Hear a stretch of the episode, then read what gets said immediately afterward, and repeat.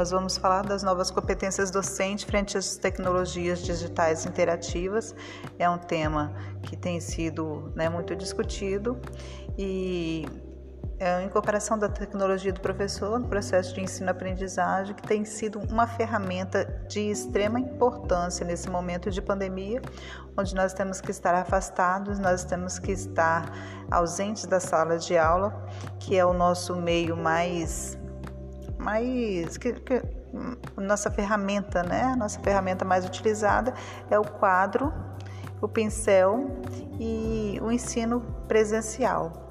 Mas como nós tivemos que estar afastados nesse tempo de pandemia, é, nós precisamos usar dessa tecnologia que antes nós tínhamos né, no currículo, mas realmente fomos forçados a utilizar com mais frequência.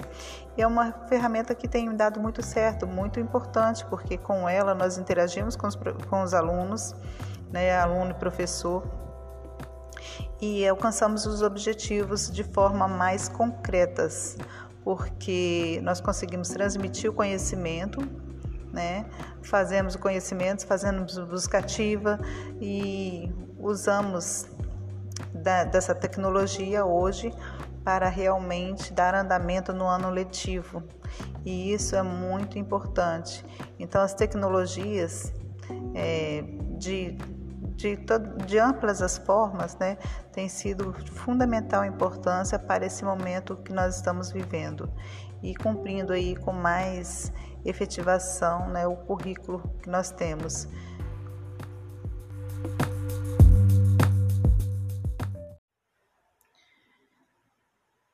Sistema é um conjunto de partes componentes que interagem entre si de forma ordenada a fim de atingir o objetivo comum. Todos os sistemas têm partes que interagem entre si, possuem ordens ou normas e visam um objetivo comum.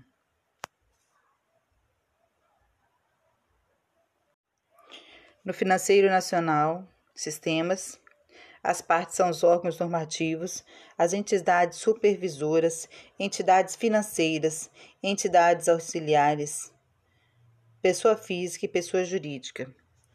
Os ordenamentos e normas são as leis, os decretos, as resoluções, as normas, os códigos, entre outras. O objetivo é circular as finanças de nação brasileira, encontro das super superavitários com os deficitários. A função básica de fazer o encontro dos superavitários, que são os doadores de recursos, com os deficitários, que são os tomadores de recurso. Existem intermediários financeiros legalmente, le, legalmente autorizados para fazer esses encontros. São os operadores do Sistema Financeiro Nacional. Eles fazem com que os, os que têm sobra de dinheiro encontrem alternativas para aplicar seus recursos financeiros.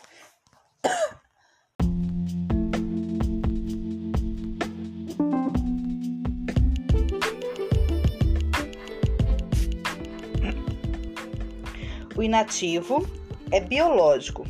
Ele nasce com aquilo, vai desenvolvendo saber de acordo com as etapas do percurso da sua vida.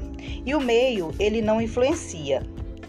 O ambientalista o ambientalista ele é um papel em branco. Ele vai aprender do externo. O professor que ensina, ele predetermina o caminho para aprender. Ele vai saber se o indivíduo aprendeu ou não através de testes. Ele é o mesmo, ele nos faz lembrar, é a mesma coisa que o tecnicista, né? Ele aposta tudo no fator externo. É o meio. Então, o inativo, o meio não influencia. O ambientalista, ele é o meio. Então, o inativo é biológico, o meio não influencia, e o ambientalista apenas os fatores externos, o meio. E o, o biológico não vai influenciar. Para ficar entre os dois, entre o nativo, entre o ambientalista, veio o interacionista. O interacionista ele valoriza a experiência é do que faz, a prática do saber. Por mais que tenha dificuldade em uma determinada área, o indivíduo sempre vai conseguir aprender. É a interação com as pessoas mais velhas, mais experientes. É através de interação com essas pessoas que a criança vai construindo suas características, sua maneira de pensar, sentir, agir, a visão de mundo e de conhecimento. A interacionista então veio para balancear entre o inativo e o ambientalista. Vamos definir então através de palavras curtas. O inativo é biológico, o ambientalista, fatores externos e meio. E o interacionista é interação e experiência,